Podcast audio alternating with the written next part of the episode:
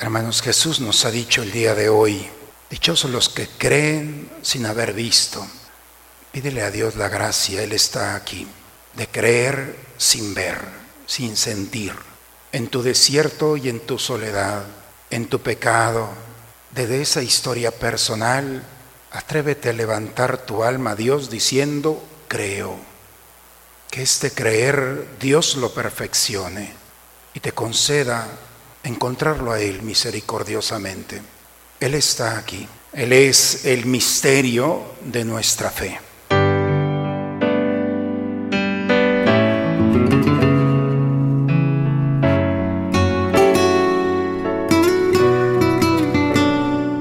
Bienvenidos a la Santa Misa. Tomás, tú crees porque me has visto. Dichosos los que creen sin haberme visto dice el Señor. Busca primero el reino de Dios y su justicia divina. Por añadidura lo demás se te dará. Aleluya, aleluya. Señor esté con ustedes, hermanos. Proclamación del Santo Evangelio según San Juan.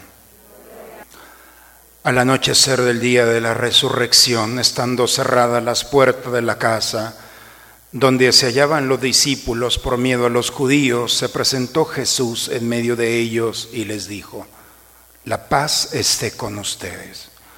Dicho esto, les mostró las manos y el costado. Cuando los discípulos vieron al Señor, se llenaron de alegría. De nuevo le dijo Jesús, la paz esté con ustedes. Como el Padre me ha enviado, así también los envío yo. Después de decir esto, sopló sobre ellos y les dijo, reciban al Espíritu Santo. A los que les perdonen los pecados les quedarán perdonados y a los que no se los perdonen les quedarán sin perdonar. Tomás, uno de los doce, a quien llamaban el gemelo, no estaba con ellos cuando vino Jesús. Y los otros discípulos le decían, hemos visto al Señor. Pero él les contestó, si no veo en sus manos la señal de los clavos, y si no meto mi dedo en los agujeros de los clavos, y no meto mi mano en su costado, no creeré. Ocho días después estaban reunidos los discípulos a puerta cerrada, y Tomás estaba con ellos. Jesús se presentó de nuevo en medio de ellos y les dijo, la paz esté con ustedes. Luego le dijo a Tomás, aquí están mis manos, acerca tu dedo, trae acá tu mano, métela en mi costado y no sigas dudando, sino cree. Tomás le respondió, Señor mío y Dios mío. Jesús añadió, tú crees porque me has visto, dichosos los que creen sin haber visto. Otros muchos signos hizo Jesús en presencia de sus discípulos, pero no están escritos en este libro. Se escribieron estos para que ustedes crean que Jesús es el Mesías, el Hijo de Dios, y para que, creyendo, tengan vida en su nombre. Palabra del Señor. En el año 2000, estando celebrando el Papa la solemnidad, la fiesta y la canonización de una santa, Santa Faustina, nos sorprendió porque no lo esperábamos. Y llamó al domingo, a este domingo después de la Pascua, el día y el domingo de la misericordia. Y cambió las cosas porque a este domingo después de la Pascua se le llamaba inalvis, es decir, de blanco. Se acostumbraba que las gentes vinieran de blanco, especialmente las que se habían bautizado el domingo pasado. Los primeros, los catecúmenos que se bautizaban, llegaban porque era la expresión de la luz de Cristo que iluminaba sus vidas. Y el Papa dice, bueno, una vestimenta puede ser un signo, pero el mejor signo de la vestimenta de Cristo es la misericordia. Y la misericordia no es una palabra, la misericordia es una persona, es Dios, pero Dios nos permite participar de Él. Y la misericordia es un estilo de vida. Hace un momento decía una señora, Padre, en esta misa se me perdonan todos los pecados o algunos, los que tú quieras. Pero Dios está dispuesto a perdonarte todos. Lo único que se necesita, lo único es que lo reconozcas. Hoy hemos escuchado en el Evangelio cómo es uno de los textos más bellos, porque es muy plástico, es una escenografía que nos da el Evangelio. Hay una habitación y dice el texto, está cerrada a puerta, porque allá adentro están los discípulos y tienen miedo. En su mente y en su corazón no pueden quitarse todavía la idea de ver a su maestro crucificado el agujero que dejaron los clavos en sus manos, la lanza, el costado. Ese escenario es terrible para ellos y tienen miedo porque lo mismo que le hicieron al maestro se lo van a hacer a ellos. Por supuesto que están encerrados. Y en ese miedo, las miradas, imagínense la estructura del corazón. La mirada de Pedro, yo le dije que iba a estar con él y pues, pues no. Y cada uno de ellos Simón el Celota era un guerrillero y fue de los que corrieron, pues no que muy guerrillero. Y cada uno de ellos podrían estarse culpando, todos debimos haber estado. El único que estuvo ahí a los pies fue Juan, acompañando a la Virgen. ¿Cuántas cosas había en ese corazón? Por eso Jesús cuando se presenta, dice el texto el día de hoy, se presentó en medio de ellos y no les dice, a ver, vengan para acá, a ver qué, estaban diciendo. Lo primero que dice es, la paz esté con ustedes, shalom. El único que puede dar paz es aquel que perdona. Hay gente que vive en un conflicto interno. Lo único que necesitas es perdonar. Si quieres paz, no la condiciones, no condiciones tu perdón. Porque eso de que te perdono pero no te hablo, eso no es la paz, eso no es el perdón. En este día el Señor nos invita a expresar y a escuchar la paz esté con ustedes. Si tú estás de acuerdo en recibir esta paz, es porque Dios te ha perdonado. No sé si tú no te perdonas, esa es otra cosa. Pero que Dios ya te perdonó, eso ya está dicho. Por eso la iglesia ofrece la indulgencia plenaria. Han escuchado que en este día el Papa nos da la indulgencia plenaria, es la oración. Toda la iglesia va a orar por ti. La indulgencia plenaria no te va a quitar el pecado, te quita la huella del pecado. El pecado ya no está, pero sigue estando. Tu mirada y tu corazón todavía sigues pensando en esa realidad que ya no existe. ¿Ven el Cristo que está, atrás de mí? ¿Ven la cruz que está allí? Si alguien la ve es que está bien mal, ¿eh? No hay cruz, ya no hay. El pecado ya no hay, no existe. Si alguien lo ve es porque hay algo en la mente y en el corazón que está mal. Y no necesitas a alguien que te perdone, necesitas una terapia. No está la cruz, como tampoco está el pecado. Porque lo que estamos celebrando es la grandeza y el poder de la sangre de Cristo que se ofreció por ti y por mí, sin condición. Cuando Él dijo, perdónalos porque no saben lo que hacen. El poder que tiene la palabra de Jesús al corazón del Padre es más grande que la de toda la humanidad gritando al mismo tiempo. Por eso perdónalos porque no saben. El perdón ya está. Pero el perdón es, lo quieres recibir. El día de hoy hemos escuchado en el Evangelio que sopló sobre ellos. Han escuchado un texto, a mí me impacta muchísimo ese texto del profeta Ezequiel en el capítulo 37, donde es llevado a una colina y el profeta ve una cantidad de huesos secos, secos. Y Dios le dice, sóplales. Y cuando empieza a soplar, dice que los huesos secos empiezan a tomar vida. Los, invito a ver ese texto. Empiezan a recuperar donde ya no hay nada que hacer. Dios está iniciando con el soplo de su vida una nueva creación. Por eso Jesús sopló sobre ellos. No era solamente un signo. Desde el libro del Génesis, cuando sopló sobre la tierra, el profeta Ezequiel fue testigo. Y todavía en esta habitación cerrada, Jesús sopla, está diciendo muy claramente que quiere una nueva creación, una nueva forma de vivir.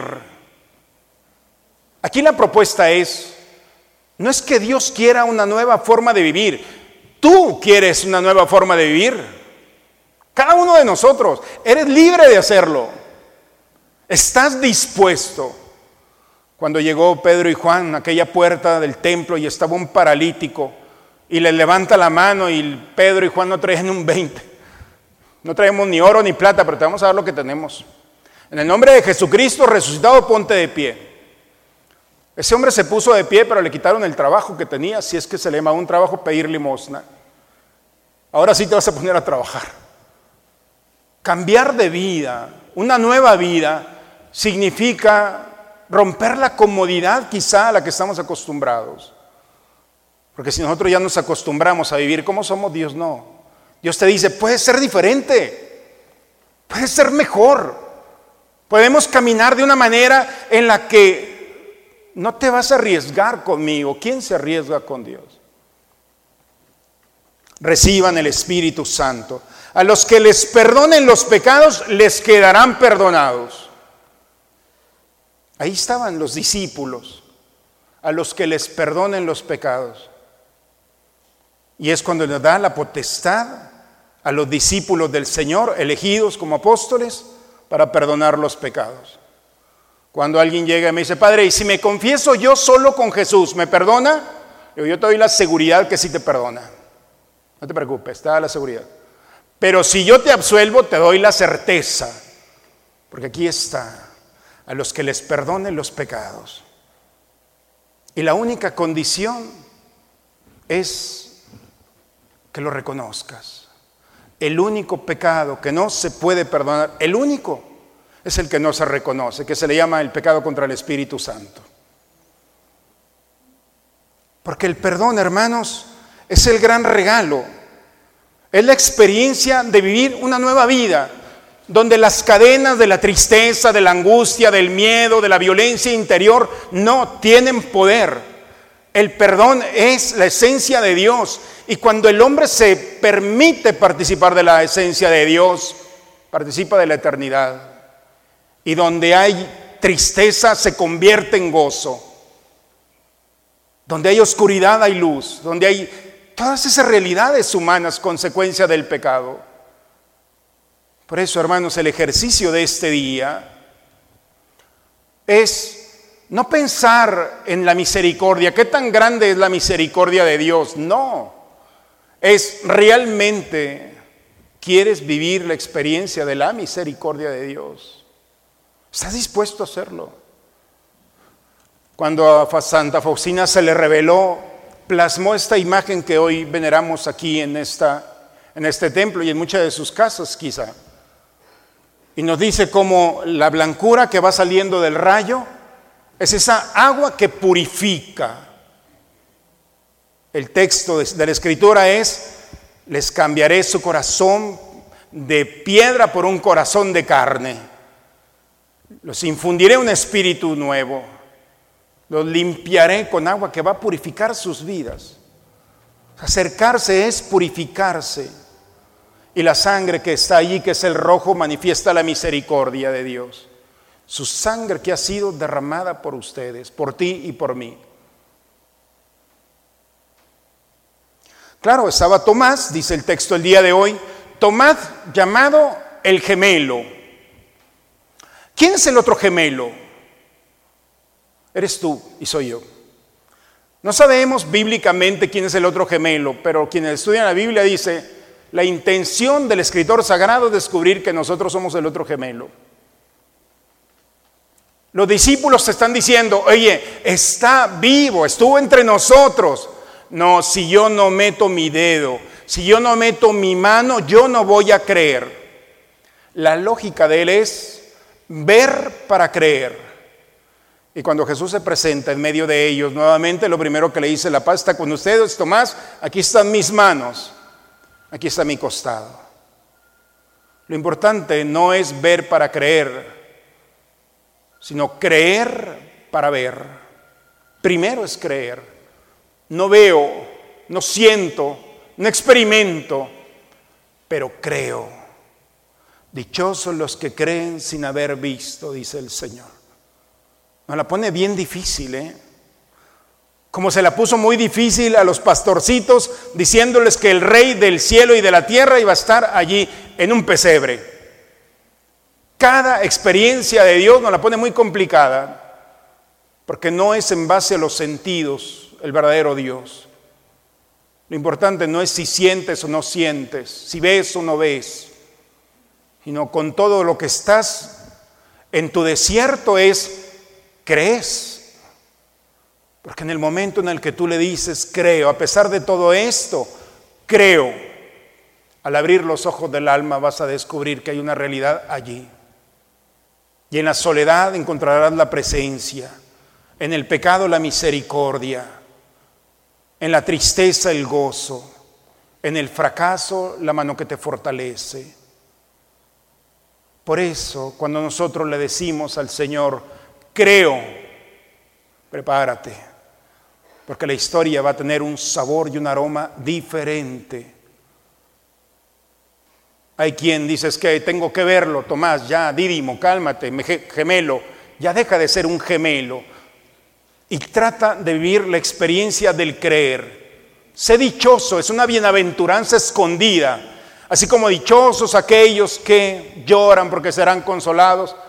Pensamos que esos dichosos nueve eh, bienaventuranzas eran las únicas.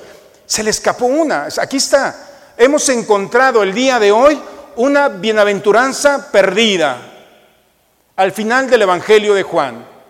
Dichosos los que creen sin haber visto. Por eso dichoso es el gozo de participar de una experiencia del Señor. Los judíos, hermanos, en este día, un domingo después de la Pascua, ellos celebran tres cosas en familia. Primero, que ellos, como sus padres en el pasado, están viviendo la salida al desierto. Cuando el pueblo de Israel salió al desierto, se impresionaron. O sea, el camino, la libertad, donde ya no hay nada ni nadie que te diga qué tienes que hacer. Ese paso de la esclavitud a la libertad, como un niño, estaban disfrutando. Por eso el día de hoy, al vivir la misericordia de Dios, Vive como un niño. Sorpréndete cómo Dios nos puede perdonar, sí, a ti, a mí y a toda la humanidad. Hoy es el gran día de la misericordia de Dios. El cielo está abierto para nuestras almas que se nos han adelantado, pero también para ti. Y si no puedes perdonarte, busca la indulgencia. La iglesia está pidiendo por ti desde la monja y aquel que está en un convento, en una sierra, una eremita, perdido en la montaña, está pidiendo por ti. Como la señora que está en su casa enferma ofreciendo sus sacrificios, está pidiendo por ti. Como todos los que estamos aquí reunidos, estamos pidiendo por ti. Para que ya te perdones, porque ya Dios ya te perdonó. Sorpréndete, gózate de esta experiencia. Las primeras palabras que el pueblo de Israel, cuando salen al desierto, habían caminado muy poco, le dicen a Moisés, queremos regresar, porque en Egipto teníamos cebollas y podíamos comer cebolla. La cebolla es la comida del esclavo. No aplica en una carne asada, por supuesto, ¿verdad? Pero la cebolla es la del, la del esclavo. ¿Cómo? Para Dios lo más importante, lo más difícil, no fue sacar al pueblo de Israel. Pues, eso lo puede hacer fácil. Lo más difícil es sacarle del corazón y de la mente de su pueblo el querer seguir siendo esclavos. Eres libre, pero quieres vivir y comer como un esclavo, no se puede. Atención, Si el día de hoy y siempre en tu vida decides vivir la salvación que Dios te ofrece, ya deja de comer y de vivir y de pensar y de hablar como un esclavo o una esclava. Eres libre. Por eso le decimos a Jesús redentor. Porque redentor es el que compraba esclavos. Ya nos compró. Y nos compró con su sangre y nos liberó. Eres libre. Sal de Egipto y disfruta de la libertad, por favor.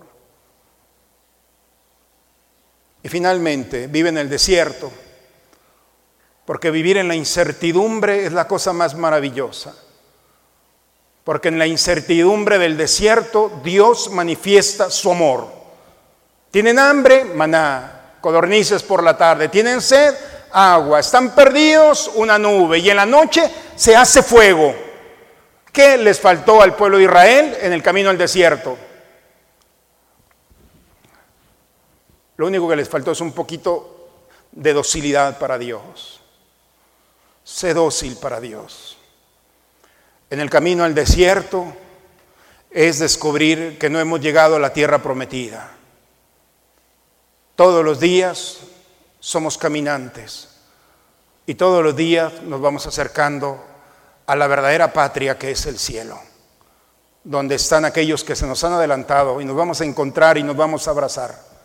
Pero mientras llegamos a ellos, vivamos la maravillosa experiencia de la incertidumbre, donde el Dios verdadero sale a abrazarnos con su providencia.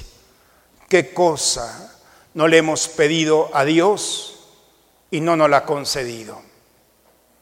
Y si no te ha concedido algo, es porque, porque te podías perder con ella. Dios tiene una razón. Dios jamás te va a decir no. Siempre es un sí sostenido. Pero en ocasiones no te dará lo que le pides, pero te dará otra cosa que está allí delante de ti. Esa es la misericordia de Dios, hermanos. La experiencia de un Dios que sale y te abraza, te ama, te libera, déjate amar y comparte esta experiencia de Dios así como Él, sin miedo, ya no es una vestimenta blanca, es tu vida.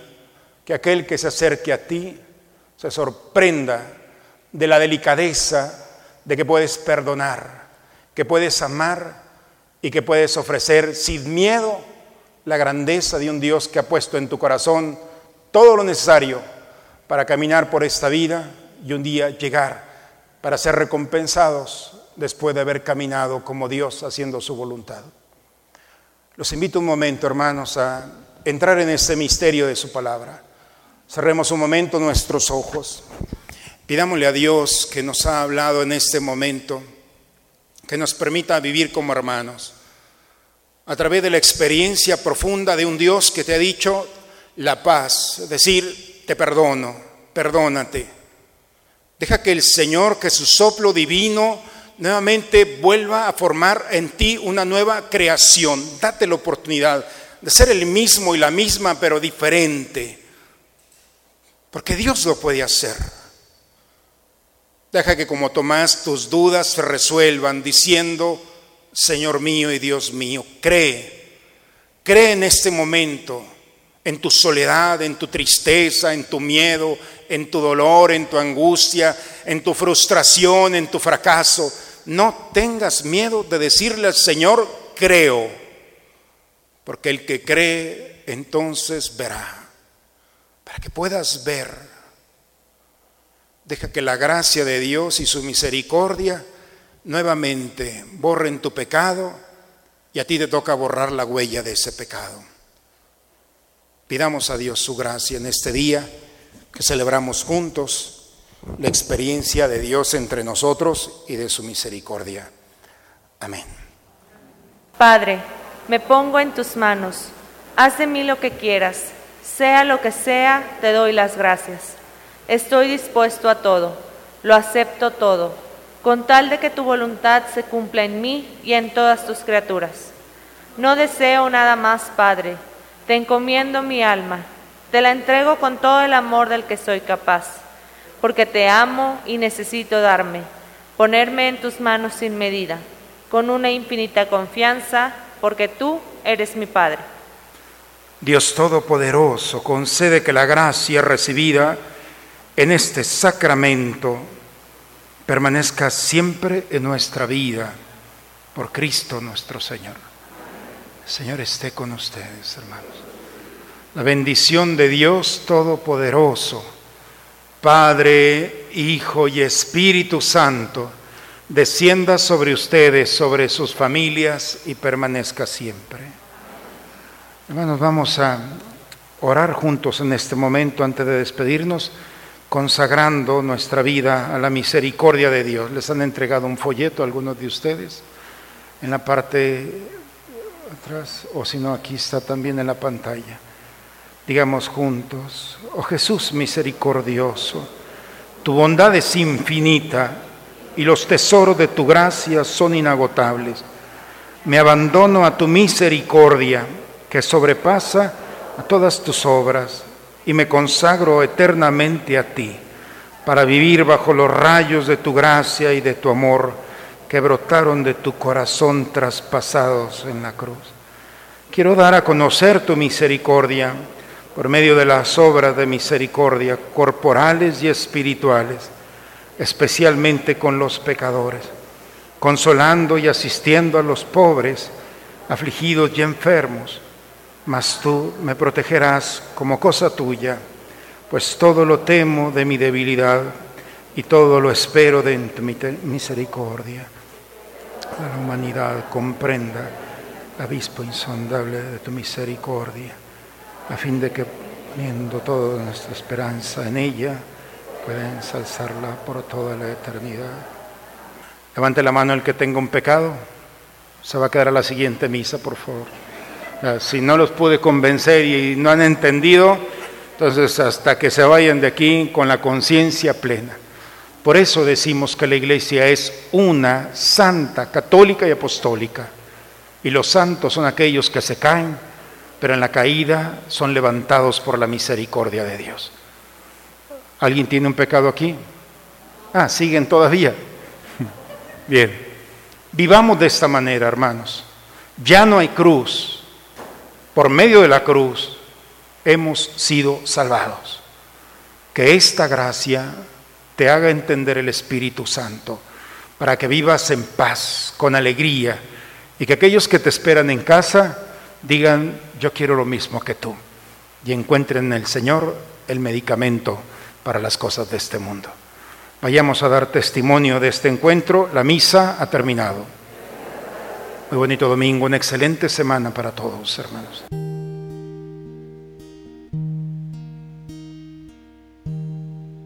Si conocieras cómo te amo, si conocieras cómo te amo, dejarías de vivir sin amor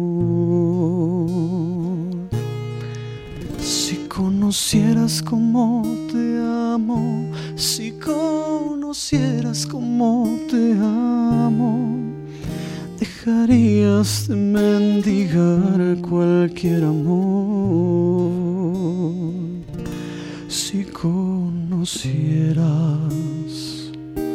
cómo te amo, cómo te amo serías más feliz.